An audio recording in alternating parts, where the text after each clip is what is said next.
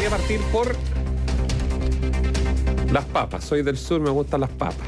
O sea, las papas en el sur es una- el asado es con papa. Acá en Santiago de repente yo- yo creí que quería hablar. lo comen con ensalada o con pan, pero en el sur los que están escuchando saben que el asado eh, lleva su fuente de papa.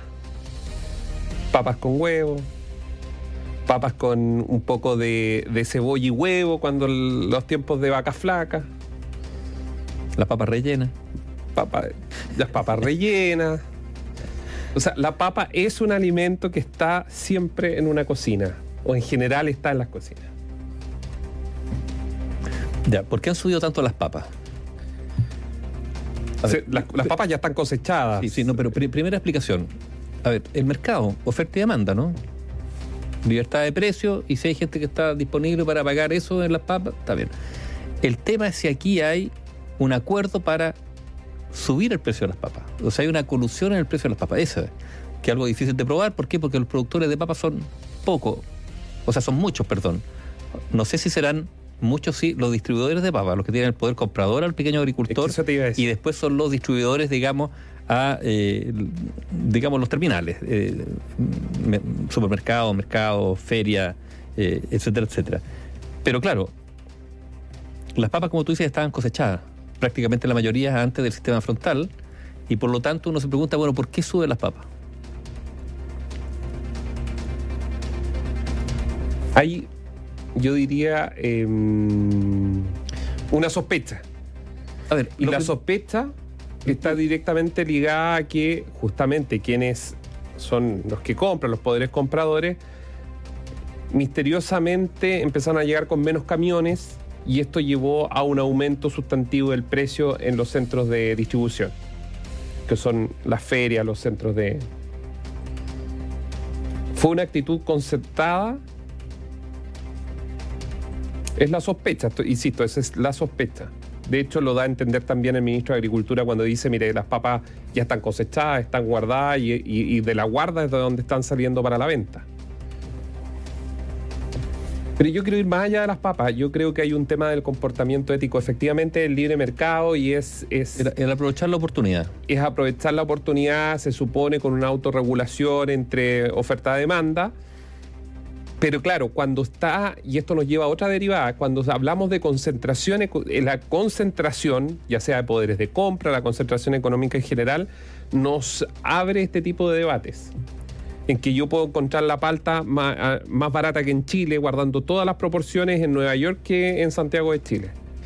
A ver, Paltas que vienen de aquí de Mira, Concagua. a ver, uno, de los, uno de los- eh, y aquí de- de- dejando el tema específico de las papas y hablando de la economía nacional, Sí, es de uno, la economía. uno de los talones de la economía chilena hace muchos, muchos años es la concentración económica y por lo tanto donde el mercado es relevante los actores son muy, muy pocos y por lo tanto tienen o la es más fácil coludirse, evidentemente, no estamos diciendo que se coludan, pero al haber menos competencia, el, mercado empieza a funcionar, bueno, como funciona cuando hay poca competencia, eh, donde el- en este caso el consumidor final muchas veces no se ve favorecido.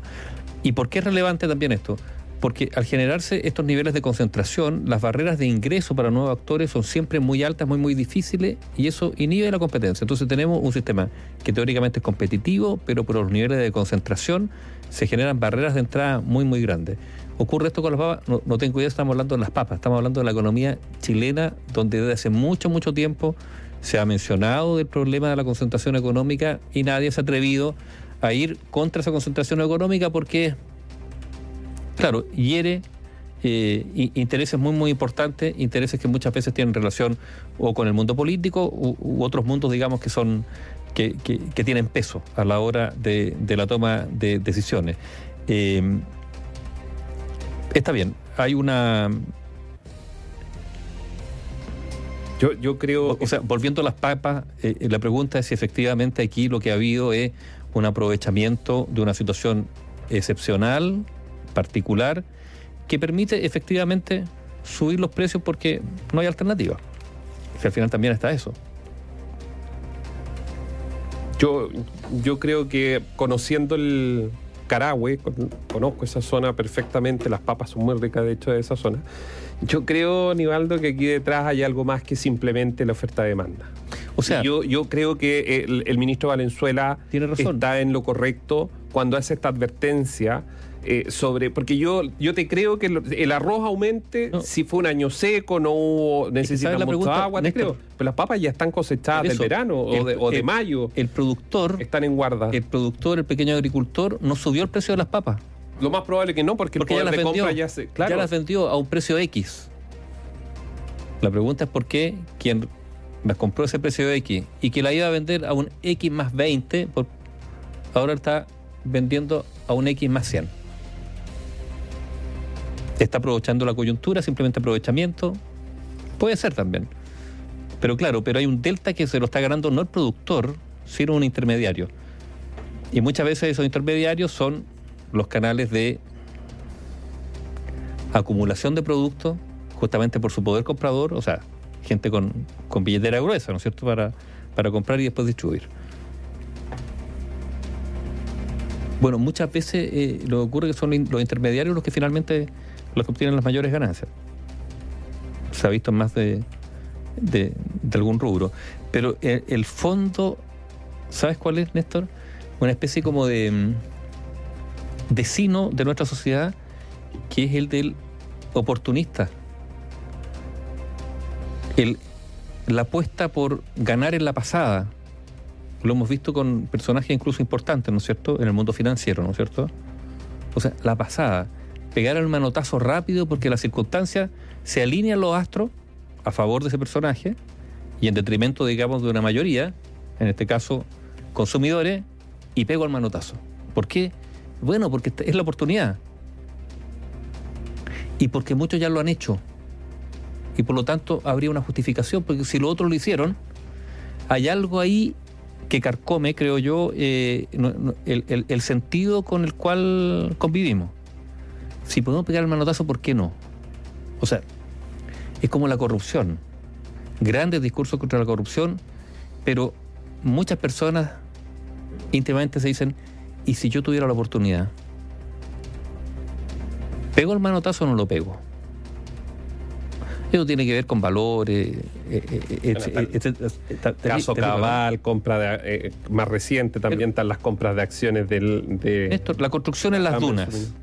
La construcción en las dunas. ¿Cómo se logró que un área de muchas hectáreas, que teóricamente eran un santuario, terminaran, digamos, de más de 120 hectáreas, terminaran finalmente con, reducido a 30 hectáreas, para que, porque en el resto se permitió la construcción?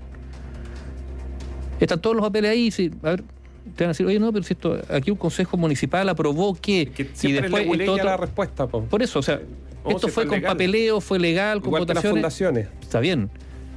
Pero sobre la base de qué, no, ni siquiera presiones, sobre la base de qué incentivos perversos.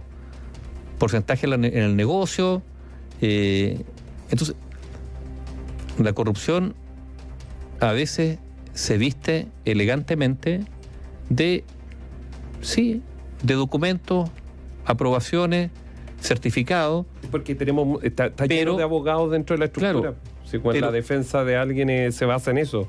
Pero lo central, vale decir, el sentido de las cosas se tuercen incluso a través de, estas leguleyadas, pero, pero claro, ¿en qué momento las dunas de, de, Concón pasaron a ser completamente construibles encima de ellos?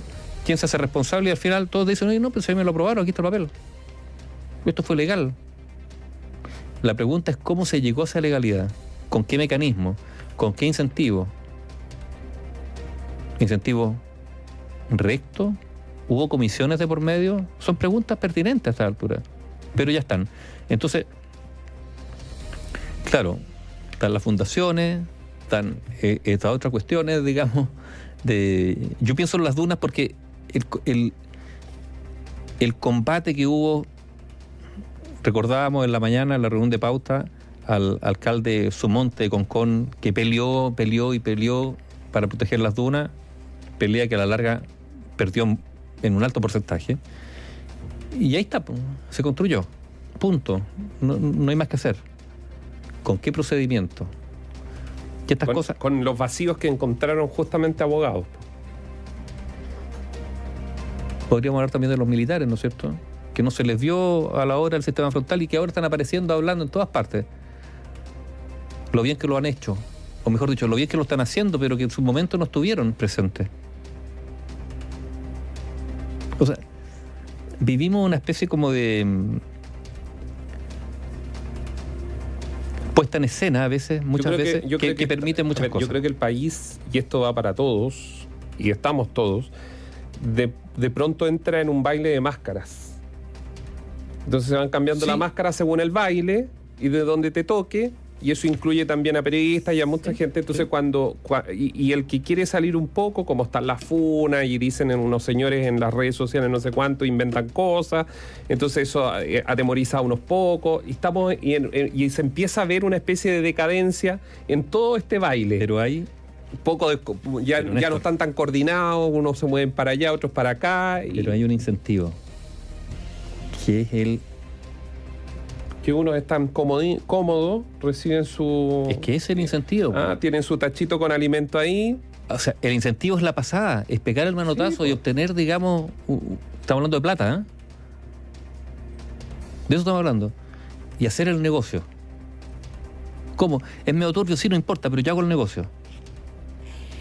Eso, digamos, está eso en todas, porque por encima no, están escribiendo mucho los guetos verticales de la Comuna de Estación Central. otro, otro, otro ejemplo, aun cuando algunos dicen, ¿sabes qué? Lo que nosotros dimos a conocer aquí hace muchos años atrás, está, hay que, eh, arqueología en nuestra página web, pero ahí está el negocio, por ejemplo, de los camiones de aljibe. Ah, bueno. Mm. Trato directo porque es una cuestión de emergencia, la licitación y ya. O sea, o sea, uno podría empezar a desempolvar muchos casos así. Y, el problema es que cuando uno habla de tantos casos, uno se pregunta si esto ya no es una cultura, parte de la cultura de nuestro país. Y ahí uno podrá preguntarse sobre lo que es la educación, etcétera, etcétera. Yo, y, los, y, los, modelos que se presentan como exitosos también. Yo, yo creo, Nivaldo, que se transforma justamente en una cultura, porque de hecho llama mucho la atención que personas que uno en el reporteo los conoció como parlamentarios, luego eh, cruzan a ser autoridades y empiezan, todo lo que ellos criticaron lo empiezan a meter debajo de la alfombra y salen públicamente a decir que todo está bien. Porque claro, si dicen que está todo mal, cortan el ritmo de la música, de la canción, tienen que sacarse las máscaras y hay que rearmar todo el asunto. Y como eso siempre va a dejar algunos coletazos y algunos heridos, finalmente todo sigue igual. Mucho discurso, mucha cosa por aquí y por allá, pero llegado el minuto volvemos al punto muerto. Una, una cosa positiva, no sé si positiva. A ver. A ver, la, reunión de esta tarde entre el ministro de Hacienda Mario Marcel y los partidos políticos. No sabemos qué va a salir de ahí. a ver, pero después de tanta política de trinchera que hemos visto en los últimos días, de, y, y, y, de, y en el más sentido de la trinchera, ¿ah? ¿no? Eh, eh, eh, el que se abra la posibilidad de que entre oposición y gobierno, en materia tan sensible como un pacto fiscal, se pueda por lo menos conversar para ver si se alcanza un acuerdo, a mí me parece un signo positivo. No sé qué va a salir de ahí, ¿eh? puede, que esto fracase, pero, pero hablábamos ayer, por ejemplo, de las responsabilidades de la política, en lo que fue el quiebre institucional de hace 50 años atrás. Bueno, la política todos los días tiene la posibilidad de reivindicarse, todos los días. La política se hace todos los días y se construye todos los días. Vamos a ver si esto, que yo encuentro positivo, digamos, eh, se concreta en un acuerdo finalmente, que sea aceptable por todas las partes. No, quiero echar abajo tu. Es que yo los veo que están, es como la convención, como el Consejo Constitucional, perdón, están cada vez más distantes respecto a los, a los puntos. Claro. Para una negociación eh, más profunda. el, punto es que a la larga, uno de los principales perjudicados también van a ser ellos a la larga. Solo para, finalizar, la directora de la DIPRES, eh, Javiera Martínez, dijo que negó que bajo su gestión como DIPRES haya flexibilidad en las asignaciones directas. O sea, hayan flexibilizado. Claro, que se hayan flexibilizado en el, en el proyecto. Hay que decirle a, a Javiera Martínez que hubo eliminación de requisitos, por ejemplo, de antigüedad en el presupuesto que ellos enviaron al Congreso. Eh, antigüedad de las fundaciones para acceder. Es que, es que está el ítem. Eliminación, porque tengo acá el, presupuesto de la Nación. Es eliminación de requisitos de antigüedad para las instituciones privadas sin fines de lucro. Y Javiera Martínez debe saber que la glosa 02 numeral 2.1 del año 2022 referida a transferencias corrientes, esta es la que quedó el gobierno anterior, incluía en el primer párrafo lo siguiente, decía las instituciones privadas sin fines de lucro podrán ser beneficiarias de estos recursos siempre que al momento de postular, escuche bien esto, tengan personalidad jurídica vigente no inferior a dos años. O sea, le pedían dos años. Resulta que Javiera Martínez y su equipo cambiaron ese ítem y lo cambiaron. O sea, cualquiera puede ingresar y leer si esto no, a ver, esto no, es ni política, nada. Usted que nos está escuchando puede leer el presupuesto de la nación y ahí lo va a encontrar. ¿Qué dice? ¿Qué es lo que, eso era lo del gobierno anterior. ¿Qué le pusieron ellos para el que está en curso?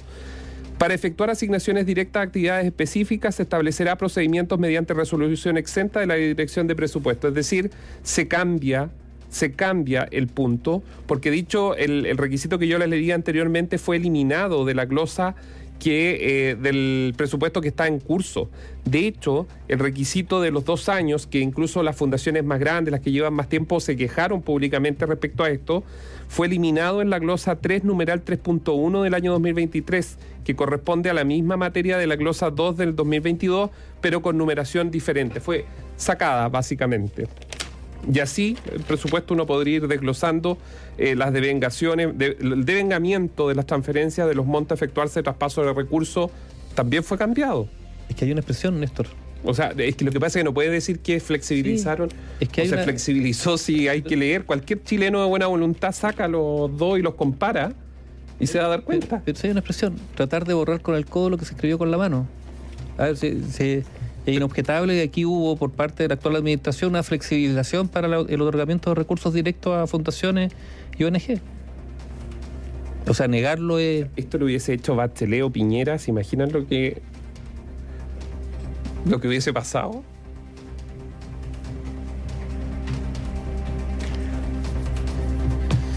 Pero cualquiera lo puede hacer, ¿ah? Es yo creo que es incluso un ejercicio bastante sano. Hay, números, hay datos, pero usted puede entender porque van por las glosas, van las definiciones y se puede entender perfecto cualquier persona al leerlo eh, las diferencias que hay entre un presupuesto y el que está en curso.